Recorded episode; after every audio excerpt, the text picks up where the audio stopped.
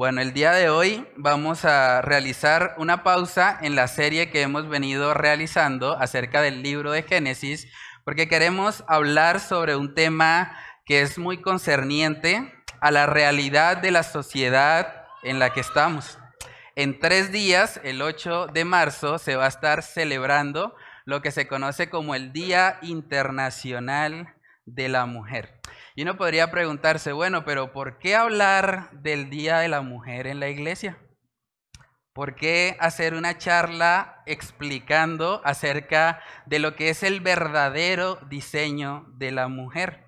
¿Será que acaso el mundo se está metiendo en la iglesia? ¿Que ahora la iglesia está hablando de Día de la Mujer y de cosas de ese estilo? La respuesta, hermanos, es que no. El honrar a las mujeres es algo que no viene de un día en particular. No viene de un grupo de sindicatos de mujeres trabajadoras que dijeron hay que honrar y dignificar a la mujer. No. La idea de honrar a las mujeres viene directamente de las escrituras porque Dios es el creador de cada una de ellas. Como decía nuestro hermano Yesida hace un momento, la mujer virtuosa es corona para su esposo. La Biblia nos exhorta desde Génesis hasta Apocalipsis a que honremos a las mujeres, no solamente un día, no solamente un mes, en todo tiempo. Y es importante que como iglesia nosotros estemos preparados para dar defensa ante esta sociedad que trata de imponer un feminismo radical que lo que hace es distorsionar y dañar el diseño original del Señor para la mujer. Dicen los teólogos que los creyentes tenemos un mandato cultural. Mateo capítulo 28 dice que nosotros como iglesia debemos enseñar a las naciones.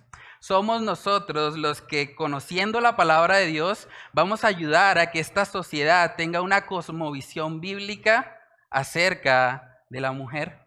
Por lo tanto, tenemos una responsabilidad como iglesia ante todas estas celebraciones que se ven allá afuera para que nosotros podamos mostrarles a esas personas cómo es el diseño que Dios ha establecido.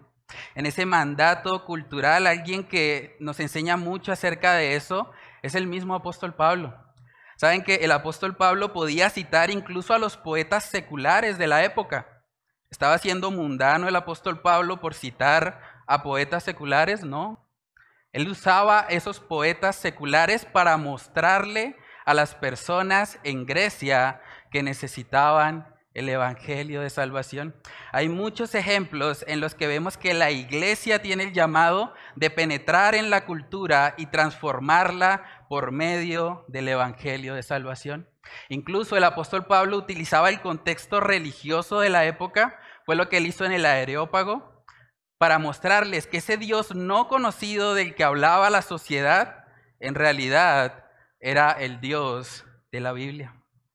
Y es ahí donde nosotros como iglesia debemos aprovechar estas fechas, estos eventos, para poder mostrarle al mundo qué es lo que Dios tiene que decir al respecto de lo que ellos están celebrando. Es interesante ver también cómo el apóstol Pablo utilizaba los Juegos Olímpicos de la época, los Juegos de Ismos en Corinto, para llevar a las personas a reconocer y darse cuenta que así como muchos corren por una corona corruptible, los cristianos estamos llamados a correr por una corona incorruptible, por una corona que no perece en este mundo. Entonces, hermanos, con eso en mente, vamos a comenzar con este tiempo en el que vamos a estar hablando mucho y contrastando lo que este mundo dice acerca del diseño de la mujer, lo que muchas feministas radicales han estado tratando de imponerle a la cultura y lo vamos a contrastar con lo que hemos estado estudiando de hecho en el libro de Génesis. Es bastante curioso porque coincidió que precisamente hablando de la creación, hablando de todo lo que el Señor hizo, hoy vamos a estar hablando y contrastando la creación de Dios con lo que este mundo quiere imponer sobre la mujer. Entonces vamos a mirar Génesis capítulo 1, versículos del 27 al 28, para ver cómo fue ese inicio de todas las cosas, cómo fue que Dios formó en el principio a la mujer. Miremos Génesis capítulo 1, verso 27. Dice ahí la palabra, Y creó Dios al hombre a su imagen. A imagen de Dios lo creó. Varón y hembra los creó. Y los bendijo Dios y les dijo, fructificad y multiplicaos, llenad la tierra y sojuzgadla, y señoread en los peces del mar, en las aves de los cielos y en todas las bestias que se mueven sobre la tierra. Vamos a orar para pedir la dirección del Señor. Padre Celestial, ayúdanos Señor en esta mañana a poder renovar nuestro entendimiento, que podamos prepararnos bíblicamente, Señor, para poder dar respuesta ante este mundo, Señor, que está tratando de distorsionar lo que es el diseño que tú has establecido para la mujer. Padre, yo te pido que tú obres en el corazón de cada una de mis hermanas. Permite, Señor, que ellas puedan desarrollar una cosmovisión bíblica acerca de la feminidad, que ellas puedan ser, Señor, un ejemplo contracultural que le muestre al mundo la belleza del diseño original que tú has establecido para cada mujer. Oramos, Señor, para que tú permitas que este mensaje pueda llevarnos a reflexionar, pueda llevarnos a realmente cumplir con ese mandato de ir y enseñar a las naciones, demostrarles qué es lo que tú has establecido en tu palabra, para que de esa manera muchos puedan venir rendidos ante ti, Señor. Padre, oramos para que seas tú hablando a nuestras vidas por medio de tu palabra. Te lo pedimos, Señor, en el nombre de Cristo Jesús. Amén y amén.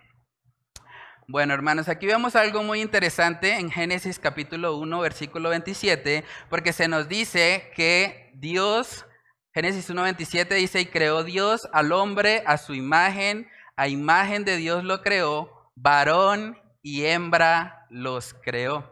Desde el principio vemos que la mujer posee un valor y el valor intrínseco de la mujer es que fue formada a imagen y semejanza de Dios, igual que el hombre. Eso implica que tanto el feminismo como el machismo están errados en sus preceptos, porque el hombre y la mujer delante de Dios tienen el mismo valor fueron creados a imagen y semejanza de Él. Parte de lo que este mundo quiere imponerle a la mujer es que su valor depende de cómo ella se ve. Hay muchas mujeres hoy en día que tienen luchas muy fuertes precisamente porque el mundo les está diciendo que solamente son valiosas si cumplen con ciertas medidas en su cuerpo. Y eso ha causado incluso que muchas mujeres estén deprimidas, que muchas mujeres incluso caigan en prácticas que no son para nada saludables, tratando de moldearse a un estándar que este mundo les quiere imponer. Pero hermanos, aquí vemos muy claramente en Génesis 1.27 que la mujer es valiosa porque fue creada a imagen y semejanza de Dios. Ese es el primer punto en esta mañana. La mujer es valiosa porque es portadora de la imagen de Dios.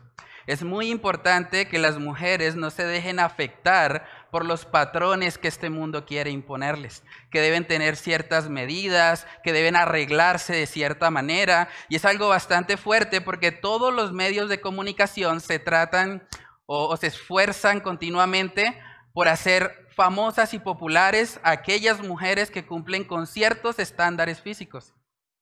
Pero la palabra de Dios nos muestra que el valor de la mujer no depende en nada de las medidas de su cuerpo.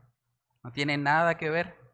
Usted, mujer que está hoy aquí, usted puede sentirse gozosa en el hecho de que usted es una creación de Dios.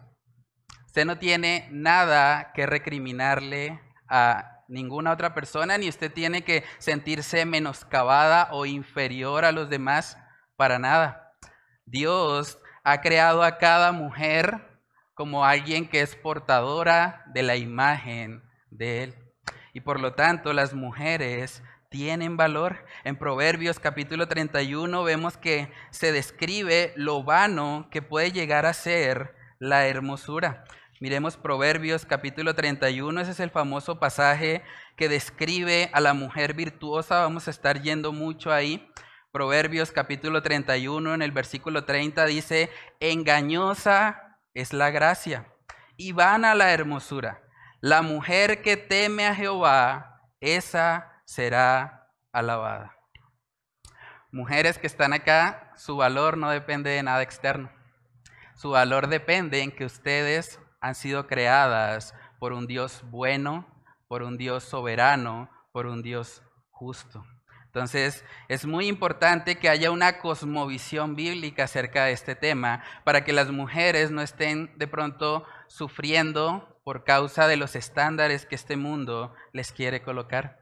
Saben que en Proverbios capítulo 31, el mismo texto que, que estamos viendo, si subimos unos versículos, en el versículo 10 dice, mujer virtuosa, ¿quién la hallará? Porque su estima sobrepasa largamente a la de las piedras preciosas. Y es interesante que diga mujer virtuosa, porque cuando Dios formó a la mujer en el principio, la mujer estaba en un principio soltera, todavía no se había unido con Adán. Y esa mujer desde que fue creada fue hecha a imagen y semejanza de Dios. El texto dice, mujer virtuosa, ¿quién la hallará? No dice necesariamente esposa virtuosa, no dice necesariamente madre virtuosa, porque hay muchas mujeres que también tratan de encontrar su identidad en su estado civil, o tratan de encontrar su identidad en el hecho de ser madres o no. Pero independientemente a eso, si usted es una mujer que ha sido formada por Dios, usted es una mujer que goza de valor porque la imagen de Dios está puesta en usted. Es bastante interesante porque dice que su estima sobrepasa largamente a la de las piedras preciosas. Como dato curioso, ustedes pueden buscar en internet la piedra preciosa más valiosa que tenemos en la actualidad es el diamante estrella rosa. Y esa piedra preciosa está valuada aproximadamente en 71,2 millones de dólares. Eso sería en pesos colombianos más o menos 270 mil millones de pesos. Y es una piedra preciosa. Ahora, Salomón está diciendo que su estima sobrepasa largamente a la de las piedras preciosas. O sea, la mujer virtuosa tiene un valor incalculable, un valor que nosotros no podemos definir. Los esposos que están aquí, déjenme decirle, lo más valioso que ustedes tienen no es su empresa, lo más valioso que ustedes tienen no son sus ahorros, no son sus posesiones materiales. Lo más valioso que ustedes tienen son sus esposas. Esa mujer que, su estima sobrepasa largamente al de las piedras preciosas. Esa mujer que se esfuerza en su hogar. Esa mujer que vive conforme a las escrituras tiene un valor incalculable. Valoren a sus esposas, ámenlas, Háganle sentir especiales, no solamente en el mes de marzo, no solamente el Día Internacional de la Mujer como el mundo enseña. Cada día de sus vidas honren, mueran por ellas. La Biblia dice que nosotros los esposos debemos morir por nuestras esposas, amarlas así como Cristo amó a la iglesia y se entregó a sí mismo por ella. Miremos Proverbios capítulo 19 Proverbios capítulo 19, en el versículo 14. Proverbios 19, 14 dice, la casa y las riquezas son herencia de los padres, mas de Jehová la mujer prudente. Mas de Jehová la mujer prudente. Si a usted Dios le ha concedido el enorme privilegio de tener una mujer en su vida, honrela, ámela. Los hijos que están acá, honren a sus madres, ténganlas en alta estima, alábenlas, díganles palabras de afirmación. Dios establece eso como mandato para nosotros. Debemos tener en alta estima a la mujer. ¿Saben que uno de los prejuicios más tristes que vemos en el mundo es cuando la gente dice que la Biblia es machista? No hay nada más alejado de la realidad que eso. La Biblia machista cuando dice en Proverbios 31 que la estima de la mujer sobrepasa largamente el de las piedras preciosas. La Biblia machista cuando dice que el hombre debe morir por sus esposas.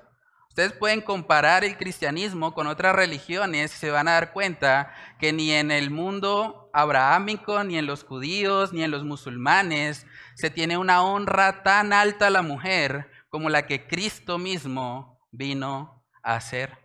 Es muy importante, en ninguna otra forma de religión manda a los esposos a morir por sus esposas. Pero el cristianismo sí dice eso. Debemos morir por ellas, debemos honrarlas con todo nuestro corazón. Entonces, de verdad, hermanos, yo le doy gracias al Señor por la vida de mi esposa. Yo no creo que estaría hoy acá en el ministerio si no fuese por su apoyo si no fuese porque ella es la persona que Dios ha colocado para hacer esa ayuda idónea, para ayudarme cuando he estado flaqueando, cuando de pronto me he sentido débil, desanimado. Ella es la persona que ha estado ahí. Ella es mi complemento. Y es muy importante que nosotros honremos a las mujeres. Déjenme hacerles un reto a todos los que están aquí hoy. ¿Qué tal si usted se compromete a honrar a las mujeres en su vida? ¿Qué tal si usted se compromete? No, necesariamente tiene que ser darle algo material. ¿Qué tal si usted simplemente le da palabras de afirmación? ¿Qué tal si usted le dice, mamá, gracias, porque gracias a tu esfuerzo puedo conocer más a Dios, puedo conocer más de la palabra? Gracias, mamá, o gracias, esposa, porque si no fuese por tu ayuda, si no fuese porque has estado ahí en esos momentos de dificultad, tal vez no estaría donde estoy. O gracias, eh, Madre, porque tú me has enseñado tantas cosas, te has esforzado para guiarme en mi caminar con el Señor. Es muy importante eso. Gracias, hermana. Gracias, prima. Gracias, tía. Es muy importante que nosotros honremos a las mujeres para que de esa manera el nombre del Señor también sea exaltado. Entonces, la dignidad y el valor de la mujer no tiene nada que ver con su físico. También otra mentira que este mundo ha tratado de inculcarle a la mujer es que su valor está directamente ligado a competir con el hombre. Y ahí es donde el feminismo actual ha estado tratando de influenciar a la mujer. Incluso han llegado a decir cosas como que la mujer no nace, sino que la mujer llega a hacerlo, como si se tratara de una construcción social. Pero en la palabra de Dios vemos muy claramente que la idea de la mujer viene de Él. Él formó a cada mujer en el vientre de su madre. Y una de las consecuencias de este feminismo radical es precisamente todos los movimientos pro aborto que estamos viendo hoy en día. Porque si la mujer y el hombre deben competir entre sí, la diferencia está en que para una mujer tener un hijo sería un estorbo en esa competencia. Y por eso muchas mujeres prefieren simplemente quitarle la vida al no nacido para de esa manera poder seguir compitiendo contra el hombre y ganarle. Pero eso no es lo que la Biblia enseña. La Biblia nos muestra muy claramente que el hombre y la mujer se complementan entre sí no son enemigos, no son personas que deben estar compitiendo a ver quién trabaja más, a ver quién produce más, a ver quién es más capaz que el otro. No, el hombre y la mujer se complementan entre sí. Génesis capítulo 1, verso 27. Dice, y creó Dios al hombre a su imagen, a imagen de Dios lo creó, varón y hembra los creó. Y dice en el 28, y los bendijo Dios y les dijo, fructificad y multiplicaos, llenad la tierra y sojuzgadla, y señoread en los peces del mar, en las aves de los cielos y en todas las aves que se mueven sobre la tierra. En otras palabras, Dios está diciendo, trabajen en equipo. Ustedes no pueden fructificar solos, se necesitan el uno al otro. Trabajen en equipo, complementense. Es lo que el Señor estableció desde el principio. Hay una clara distinción ahí en lo que es el hombre y la mujer. Por eso usa la partícula y, varón y hembra. dos personas diferentes, pero que trabajando en conjunto pueden fructificar, pueden multiplicarse y pueden llenar la tierra y sojuzgarla. Es muy importante eso, desde el principio lo que el Señor estableció, incluso antes de establecer una iglesia, fue un hogar, una familia, papá, mamá e hijos, el mandato de ir y multiplicarse. Entonces es muy importante que nosotros tengamos en alta estima a la familia. Saben que la mujer virtuosa de Proverbios 31, una de las cosas que la distingue es precisamente eso. Era una mujer que priorizaba su hogar. Era una mujer que entendía genuinamente el diseño original de Dios respecto a la familia. Miremos Proverbios 31 en el versículo 11. Dice ahí la palabra, el corazón de su marido está en ella confiado y no carecerá de ganancias. Le da a ella bien y no mal todos los días de su vida. Esta mujer virtuosa entendía que su marido no era su enemigo, que su marido no era su competencia, a ver quién de los dos era más espiritual en el hogar, ¿no? Ella procuraba que su marido estuviese confiado en ella. Ella procuraba darle bien y no mal todos los días de su vida. Eso nos habla de un carácter constante. Todos los días de su vida esa mujer está buscando hacerle bien a su esposo. No es una mujer que un día ama a su esposo y al otro día no. Que un día si mi esposo se portó bien, entonces lo trato bien y otro día como que hoy no se portó tan bien, hoy no se lo merece. No, esta mujer es constante, le da ella bien y no mal todos los días de su vida. Saben que hay tantas mujeres hoy en día frustradas y cansadas porque están tratando de hacer lo que el hombre debería hacer. Hay muchas mujeres que ellas están tratando de ser las proveedoras del hogar y Dios dice en su palabra que eso es una labor del hombre. No quiere decir que la mujer no pueda trabajar, claro que sí puede hacerlo, siempre y cuando su prioridad sea la casa. Su prioridad debe ser su familia. Pero hay mujeres que intentando hacer todo lo que el hombre hace, intentando competir con él, simplemente están añadiendo más carga laboral, más frustración y más impotencia a sus vidas. Y al final podemos ver cómo muchas de estas mujeres también terminan deprimidas, cansadas, frustradas, porque están viviendo para aquello que el Señor no les ha pedido hacer. Entonces debemos tener mucho cuidado en eso, los matrimonios. Es importante examinarse. Es importante analizar, ¿será que hay algo de feminismo en mí? Cuando una mujer, por ejemplo, piensa o siente amargura al ver que su esposo sale a trabajar y ella se queda en la casa, y tal vez está pensando, ay, yo quisiera ser él. Él sí se va, claro, tranquilo. A mí es la que me toca con los niños acá y haga el aseo y haga una cosa y haga la otra. Él debe estar allá fresco en el trabajo. Cuidado, porque pueden ser pensamientos feministas, pensamientos en donde anhelamos tener el rol del otro. O hay mujeres que piensan continuamente, ah, es que a él le toca fácil, Claro, él se va y trabaja, pero a mí, a mí sí me toca duro. Yo sí soy la que paso trabajo. O mujeres que piensan continuamente, bueno, pero mi esposo no es el líder que él debería ser. Yo creo que yo lo haría mejor. Yo creo que yo sería una mejor líder que él. Es más, no lo voy a dejar que lidere, voy a liderar yo, porque creo que tengo la habilidad y que puedo hacerlo mejor que él. Esos pensamientos son pensamientos feministas, son pensamientos donde queremos eh, o las mujeres quieren colocarse en el lugar del varón y hacer lo que a él le corresponde hacer. Es muy importante, mujeres que están aquí, ustedes deben alentar a sus maridos a cumplir con el rol que Dios les ha dado. Ustedes deben ser la ayuda idónea para motivar a sus maridos a ejercer un liderazgo piadoso en su hogar. Dice en Proverbios capítulo 14, Proverbios capítulo 14 en el versículo 1, la mujer sabia edifica su casa, mas la necia con sus manos la derriba. Déjame preguntarte, ¿eres una mujer sabia o eres una mujer necia? ¿Eres una mujer que edifica o eres una mujer que derriba, que destruye? Debemos preguntarnos eso.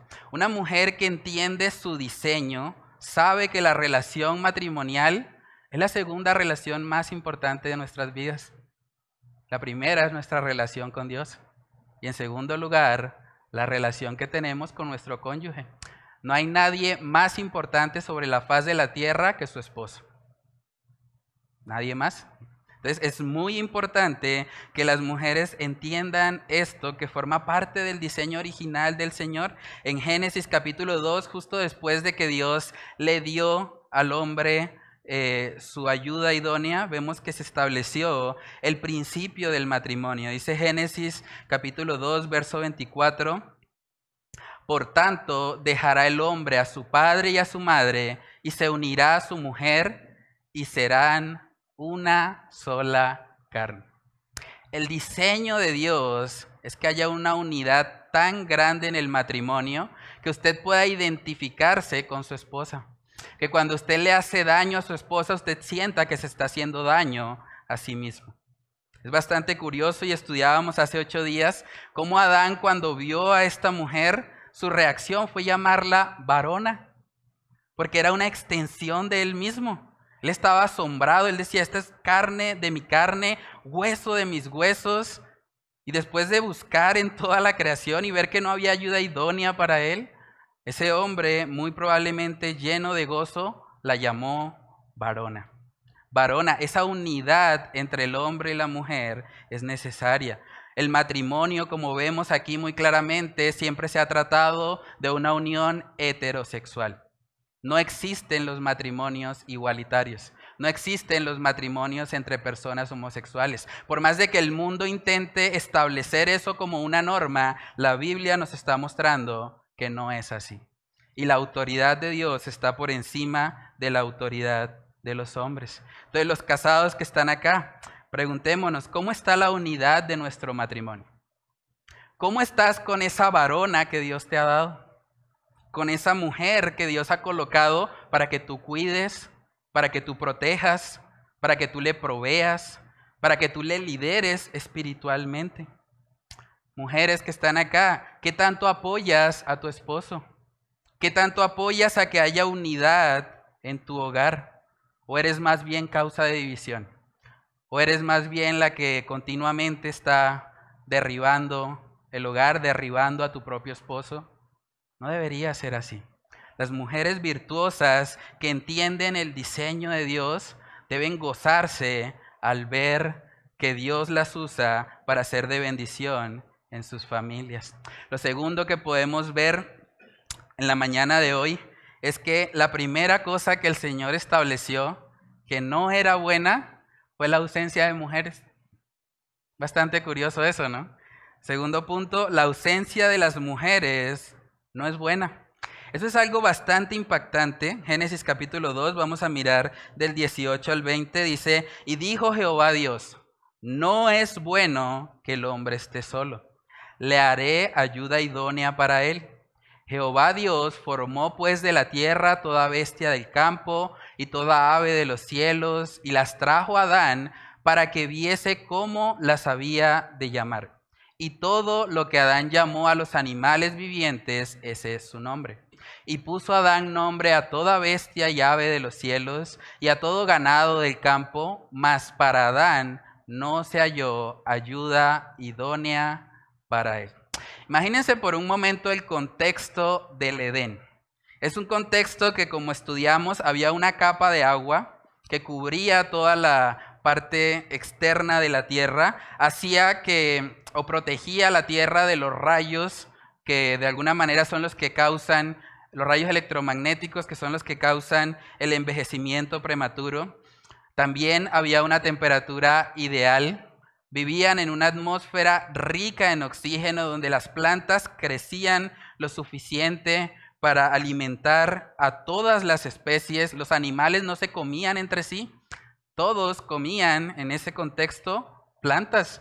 Un mundo donde dice el texto ahí de Génesis que había árboles frutales, había un río que se partía en cuatro brazos, piedras preciosas, oro, bedelio, ónice. Incluso los mosquitos no chupaban sangre. O sea, cuando usted le pica un mosquito, usted debe recordar el pecado. Qué problema con el pecado.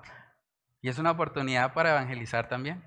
Entonces, hermanos, aún con todos, con todas las condiciones ideales que había en el Edén, Dios dice que no era bueno que el hombre esté solo. Y me decía, pero tiene todo. ¿Qué le falta? Le faltaba precisamente esa mujer, esa ayuda idónea. Y es algo que debe traer gozo a la vida de la mujer. Usted es el complemento de su marido. Usted es la persona que hace que él esté bien, porque no es bueno que el hombre esté solo. Un comentarista bíblico dijo que la mujer no fue creada para hacer todo lo que hace un hombre, como el feminismo enseña. La mujer fue creado, fue creada para hacer todo lo que un hombre no puede hacer. Todo lo que un hombre no puede hacer. Un hombre no puede complementar a otro hombre como una mujer lo hace. La mujer es la ayuda idónea del varón y hablábamos hace ocho días de que esa ayuda idónea quiere decir una ayuda integral. Quiere decir que en todas las áreas de la vida la mujer es el complemento para su esposo.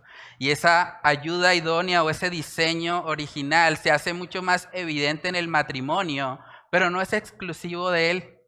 Las mujeres solteras también están llamadas a ser ayudas idóneas, a ayudar a otras personas, ayudar a sus hermanos en Cristo, ayudar a sus familiares, a sus amigos, a su prójimo en general. Dios ha formado a la mujer para que sea esa ayuda idónea. En Primera de Corintios capítulo 7 podemos ver que las doncellas, aquellas personas que estaban solteras, podían apartar parte de su tiempo precisamente para servir al Señor.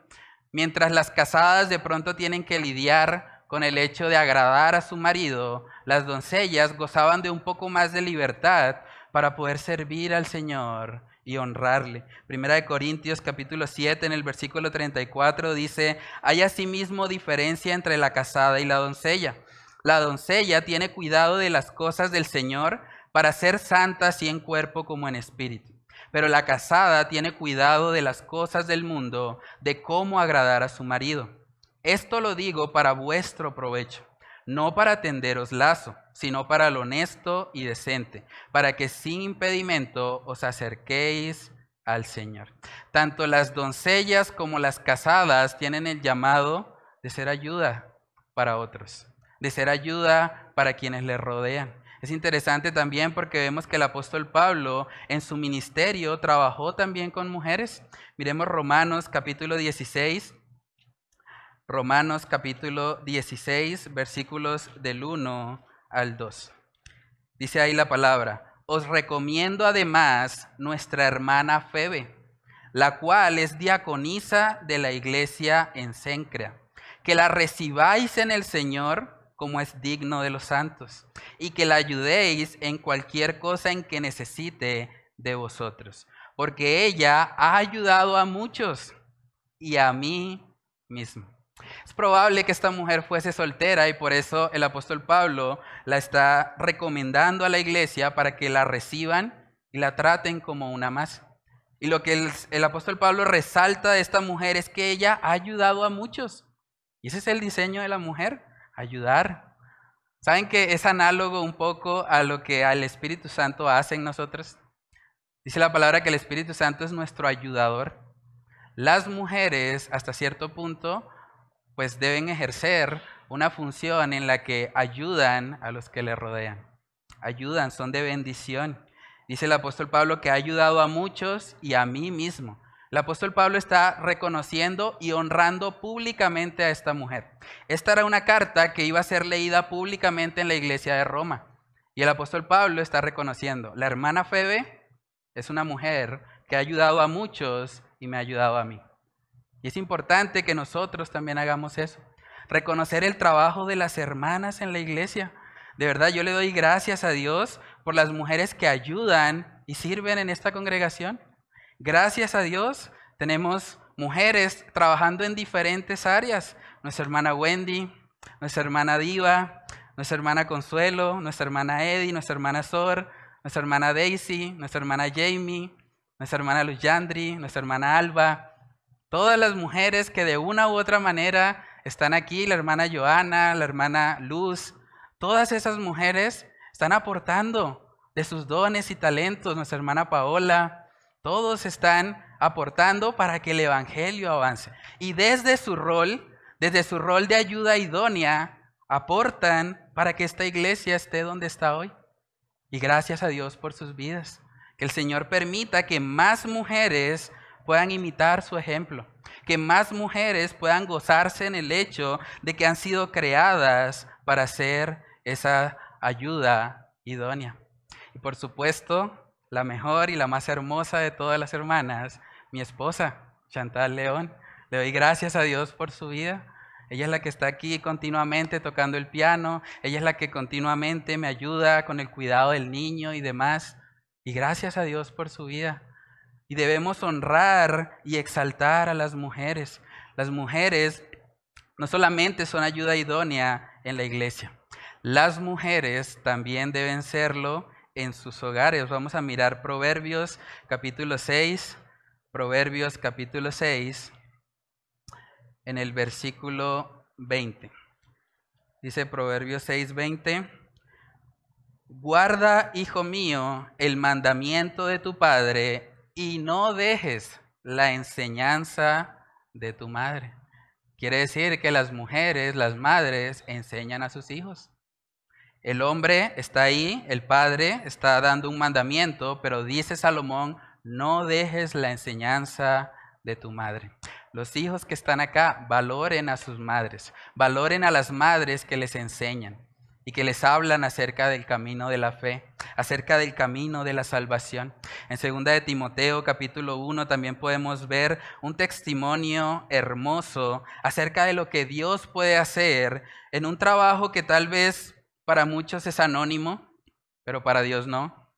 Un trabajo que este mundo también desprecia, que este mundo dice, no, eso, las mujeres amas de casa son unas fracasadas. Pero a la luz de la palabra de Dios podemos contemplar y ver lo que puede hacer una madre desde su hogar. Miremos segunda de Timoteo, segunda de Timoteo capítulo 1, eh, versículos del 3 al 5. Segunda de Timoteo 1, del 3 al 5 dice, doy gracias a Dios, al cual sirvo de mis mayores con limpia conciencia, de que sin cesar me acuerdo de ti en mis oraciones noche y día, deseando verte, al acordarme de tus lágrimas para llenarme de gozo, trayendo a la memoria la fe no fingida que hay en ti, la cual habitó primero en tu abuela Loida, y en tu madre Eunice, y estoy seguro que en ti también. Gracias a Dios por la abuela y la madre de Timoteo. Esas mujeres que tal vez no eran muy reconocidas socialmente, estaban haciendo una labor en secreto y gracias a ese discipulado que probablemente le hicieron a Timoteo, esas mujeres impactaron a toda la historia del cristianismo. ¿Saben que tenemos dos cartas en la Biblia escritas específicamente para Timoteo?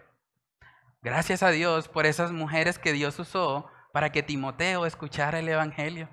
Y yo quiero animar a las madres también que están acá. Yo sé que a veces la crianza es frustrante. Yo sé que a veces hay momentos donde parece que no, no se está avanzando mucho. Parece que se da un paso adelante y dos para atrás. Y yo sé que hay momentos en los que puede haber mucha frustración, mucho desánimo en la crianza, pero yo quiero animarles, hermanas, madres que están acá, a que perseveren en su rol. Ustedes no saben si están formando al próximo Timoteo. Ese hombre que tal vez ustedes lo ven y piensan, no, es un impío. Ese hombre tal vez, por medio de la perseverancia que ustedes tengan en enseñarle, en guiarlo conforme a las escrituras, tal vez pueda ser un Timoteo, tal vez pueda ser un apóstol Pablo, tal vez pueda ser un apóstol Pedro, no sabemos. Pero es importante que no desmayemos, que perseveremos haciendo lo que el Señor nos ha mandado hacer sin importar los resultados. Los resultados le pertenecen al Señor. Miremos Gálatas capítulo 6. Gálatas capítulo 6 en el versículo 9 dice, no nos cansemos pues de hacer bien, porque a su tiempo cegaremos si no desmayamos. Puede ser que Dios le permita ver la ciega de su esfuerzo en la crianza pero también puede ser que no. Y usted debe gozarse en eso, porque en últimas, aún en el cielo, usted va a poder mirar hacia atrás y recordar que usted hizo su parte, que usted cumplió con lo que el Señor le había demandado. Saben que como iglesia estamos organizando para este sábado 18 de marzo el inicio de una escuela de padres. Hay una necesidad enorme, no solamente en la iglesia, sino en la sociedad de que los padres se empiecen a involucrar en la vida de sus hijos. Si usted es una madre que de pronto se siente un poco frustrada con la crianza de sus hijos, tal vez se siente impotente, no sabe cómo actuar, yo le animo a que venga. Es el sábado 18 de marzo e invite a alguien también.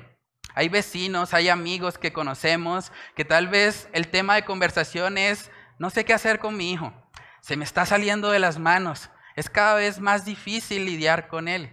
Invítelo.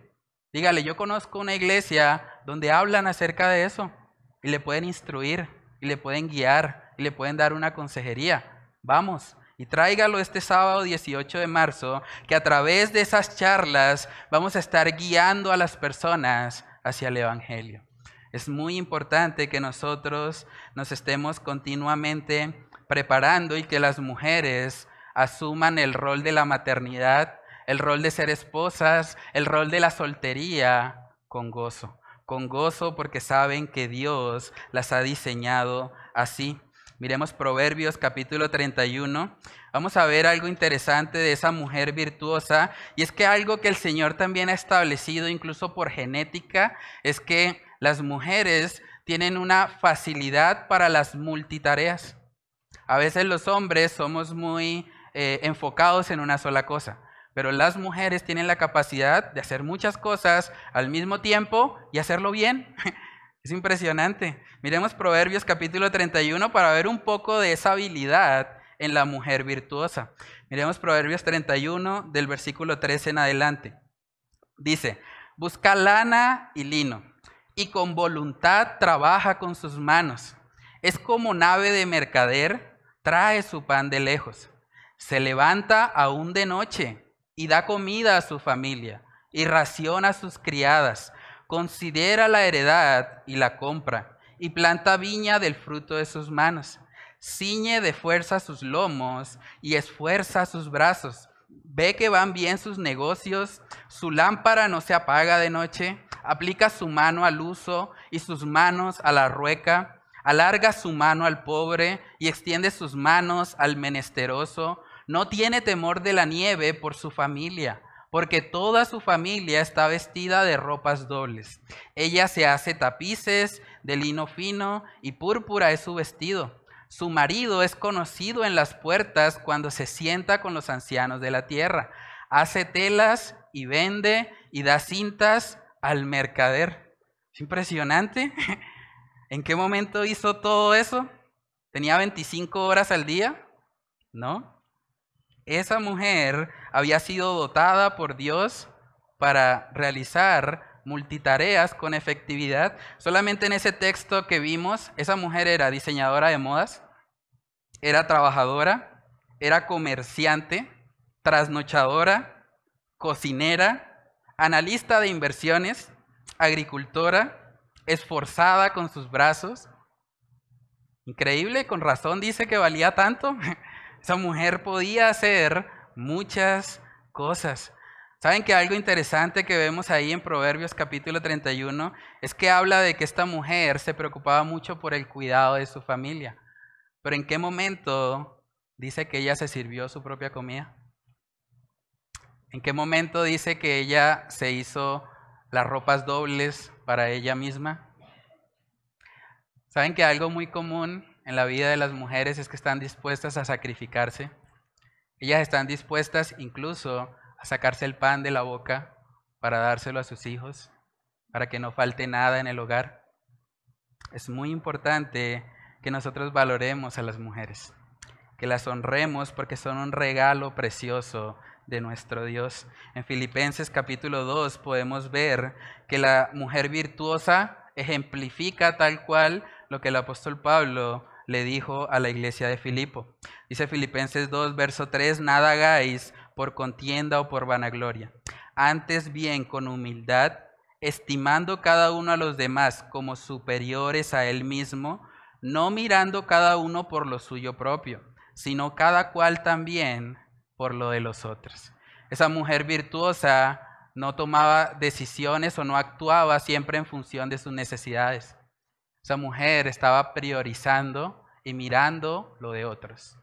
Estaba buscando la manera de ser de bendición para su familia, que no faltara nada, que no faltara la comida, el vestido, que las inversiones vayan bien, que todo esté funcionando de manera correcta en su hogar.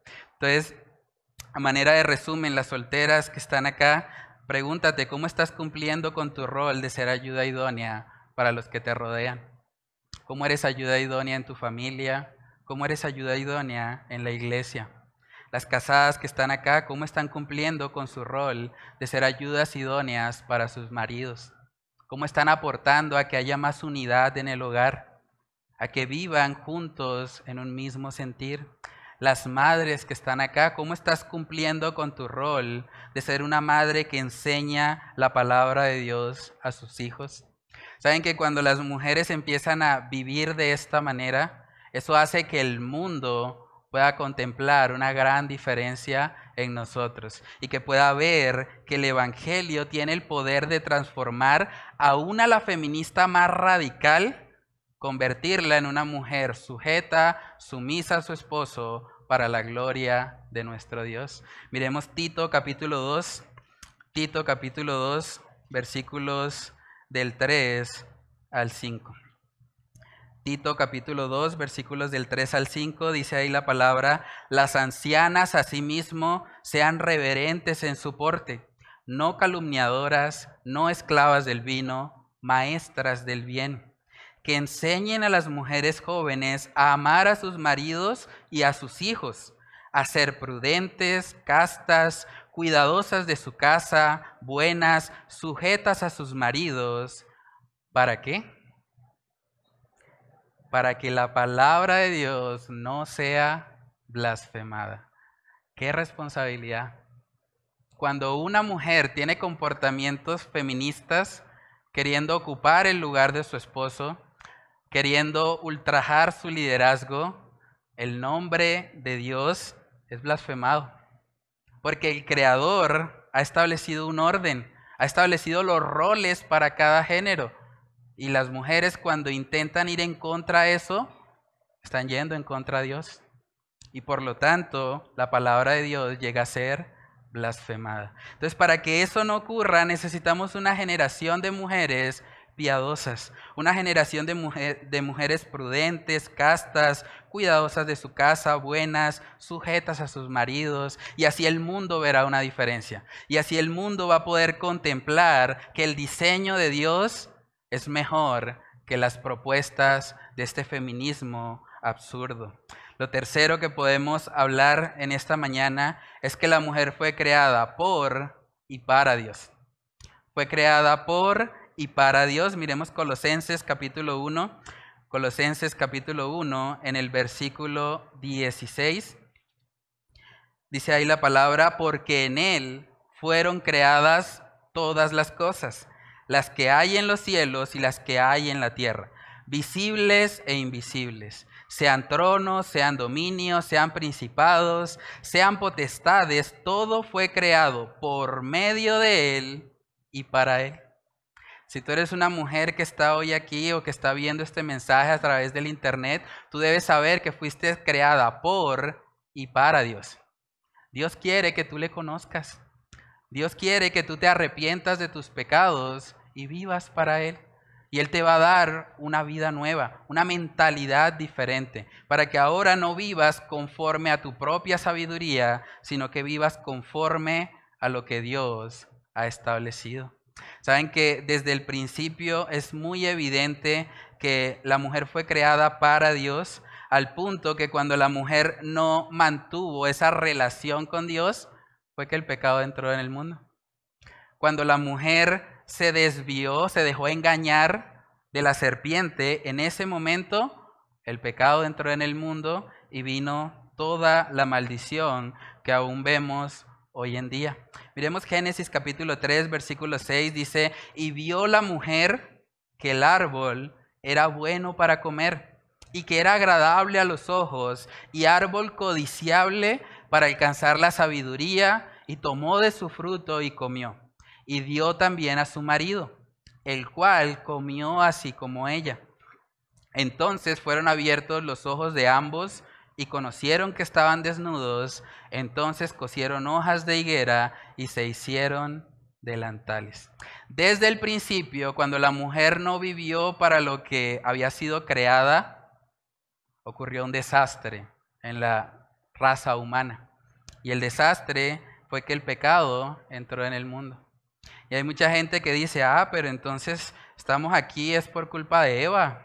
Todos estos problemas en el mundo, los mosquitos chupan sangre y hay terremotos y hay cosas que no nos gustan. Todo es por culpa de Eva y hay gente que incluso hace memes y dice, cuando esté en el cielo y vea a Eva, la voy a mirar así rayado. Pero saben que la palabra coloca la responsabilidad del pecado en Adán y no en Eva. Miremos primera de Timoteo capítulo 2. Primera de Timoteo capítulo 2.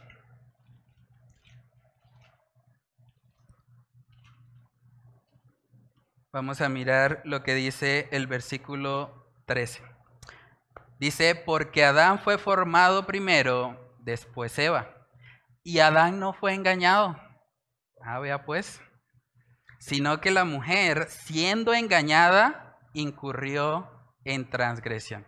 Eso no quiere decir que la mujer sea inocente, pero sí quiere decir que la mujer recibió un engaño de parte de la serpiente mientras que Adán no.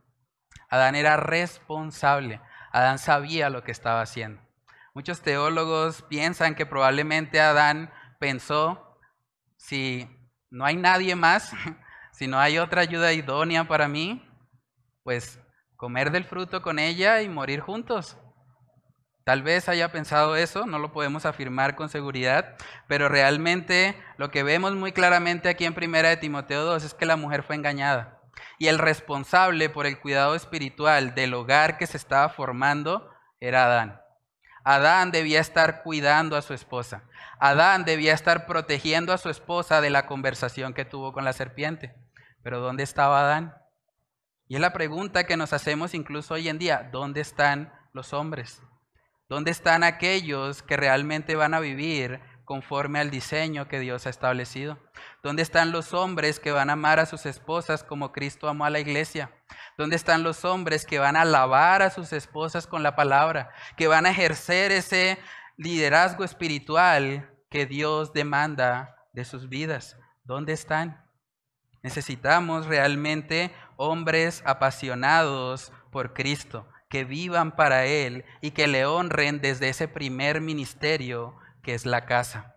Miremos Efesios capítulo 5, Efesios capítulo 5, versículos del 25 al 27, dice ahí la palabra, maridos, amad a vuestras mujeres, así como Cristo amó a la iglesia y se entregó a sí mismo por ella, para santificarla, habiéndola purificado en el lavamiento del agua por la palabra, a fin de presentársela a sí mismo una iglesia gloriosa, que no tuviese mancha ni arruga ni cosa semejante, sino que fuese santa y sin mancha. Saben que después del Espíritu Santo, el agente santificador más influyente en la vida de nuestras esposas somos nosotros los maridos. Hay gente que en la consejería se acerca y me dice, es que ya yo estoy cansado, llevo 14, 15 años de matrimonio y ella siempre es lo mismo. Pero yo les pregunto, bueno, pero esa no es la pregunta que tú debes hacerte basado en este texto. La pregunta es, ¿cómo es posible que lleve 14, 15 años casada contigo y siga teniendo esos mismos problemas? ¿Cómo es posible que no la hayas lavado con la palabra? ¿Cómo es posible que no la estés discipulando, que no la estés preparando? Es muy importante. Los hombres deben amar a sus esposas como Cristo amó a la iglesia. El agente santificador más influyente después del Espíritu Santo es usted. Por lo tanto, esfuércese, conozca las escrituras y enséñele a su esposa. Enséñele. ¿Qué tal si usted se propone regalarle un día de spa espiritual a su mujer? Usted le dice, bueno, pues hoy te voy a lavar con la palabra. Un buen detalle, ¿no? Para el Día de la Mujer, anoten ahí, para el miércoles. ¿Qué tal si se proponen a realmente estudiar la palabra de Dios juntos? Necesitamos hombres y mujeres que vivan conforme a su diseño. Necesitamos mujeres cuya confianza esté puesta totalmente en el Señor, para que de esa manera, así como también la mujer virtuosa dice ahí más adelante en el texto que hemos estado revisando, Proverbios capítulo 31, en el versículo 25. Me encanta esto porque habla de la confianza que esta mujer tenía. Proverbios 31, verso 25 dice, fuerza y honor son su vestidura. Y se ríe de lo porvenir. Imagínense el nivel de confianza de esta mujer. Abre su boca con sabiduría y la ley de clemencia está en su lengua. Considera los caminos de su casa y no come el pan de balde. Se levantan sus hijos y la llaman bienaventurada. Y su marido también la alaba Muchas mujeres hicieron el bien, mas tú sobrepasas a todas. Engañosa es la gracia y vana la hermosura. La mujer que teme a Jehová, esa será alabada. Dadle del fruto de sus manos y alábenla en las puertas sus hechos. Esta mujer tenía su confianza totalmente puesta en el Señor. Y esa es la invitación para las mujeres el día de hoy que usted pueda depositar toda su confianza en Cristo Jesús. Yo sé que cuando las mujeres se miran al espejo de Proverbios 31, probablemente van a darse cuenta que hay muchas cosas en las que hay que trabajar. De la misma manera, los hombres, cuando nos miramos en el espejo de Cristo, que es a quien representamos, realmente también nos damos cuenta que tenemos demasiadas cosas que mejorar.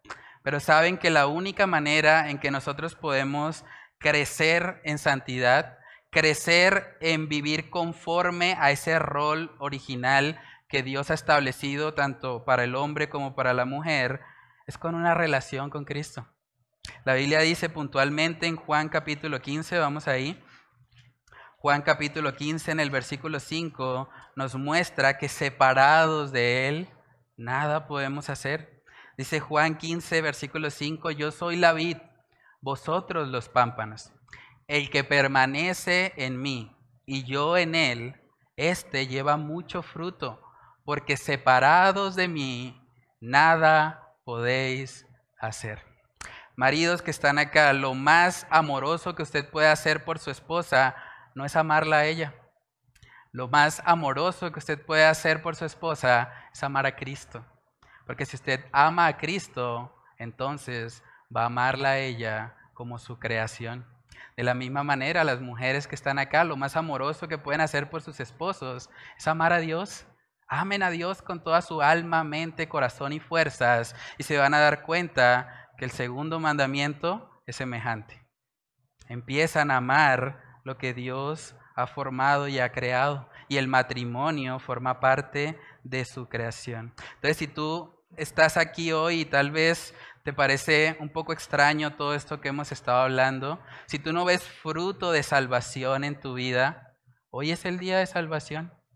Hoy es el día en que tú puedes rendirte y decirle, Señor, veo tu diseño y me doy cuenta que no he cumplido con ese estándar. Pero te ruego y te pido que me salves. Ayúdame, en mis propias fuerzas no puedo, pero si tú estás conmigo, voy a poder vivir una vida que te honre. Ayúdame a renovar continuamente mi entendimiento, para que yo no sea moldeado por los patrones de este mundo, sino por la verdad que tú has establecido en tu palabra. Saben que en Juan capítulo 4 podemos ver lo que fue el encuentro de nuestro Señor Jesucristo con una mujer que además era samaritana. Y es bastante interesante porque este encuentro de Jesús con esta mujer nos muestra muy claramente que el cristianismo, lejos de denigrar a la mujer, lo que hace es dignificarla. La primera persona en escuchar la enseñanza de Jesús acerca de la verdadera adoración la mujer samaritana. Al punto que los discípulos se asombraron. ¿Cómo así de que está hablando con una mujer? Pero vamos a mirar la historia en Juan capítulo 4, versículo del 7 en adelante. Dice ahí la palabra, vino una mujer de Samaria a sacar agua y Jesús le dijo, dame de beber, pues sus discípulos habían ido a la ciudad a comprar de comer. La mujer samaritana le dijo, ¿cómo tú siendo judío me pides a mí de beber, que soy mujer samaritana? Porque judíos y samaritanos no se tratan entre sí. Respondió Jesús y le dijo, si conocieras el don de Dios y quién es el que te dice, dame de beber, tú le pedirías y él te daría agua viva. La mujer le dijo, Señor, no tienes con qué sacarla y el pozo es hondo. ¿De dónde pues tienes el agua viva? ¿Acaso eres tú mayor que nuestro padre Jacob, que nos dio este pozo del cual bebieron él, sus hijos y sus ganados? Respondió Jesús y le dijo, cualquiera que bebiere de esta agua volverá a tener sed. Mas el que bebiere del agua que yo le daré no tendrá sed jamás, sino que el agua que yo le daré será en él una fuente de agua que salte para vida eterna. Aquí podemos ver muy claramente que Jesús vino para dignificar a la mujer en la sociedad. Cuando muchos fariseos se acercaron a Jesús tratando de que él apedreara a una mujer adúltera, cuando la ley establecía que el hombre adúltero también debía morir, Jesús tuvo misericordia a esta mujer, porque Jesús quería mostrarles a esas personas la importancia, el valor y la dignidad que hay en cada mujer que ha sido creada a imagen y semejanza de Dios. En otras palabras, cualquier mujer que beba del feminismo volverá a tener sed.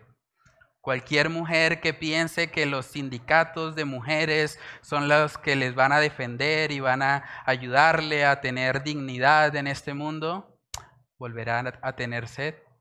No fuimos creados para eso.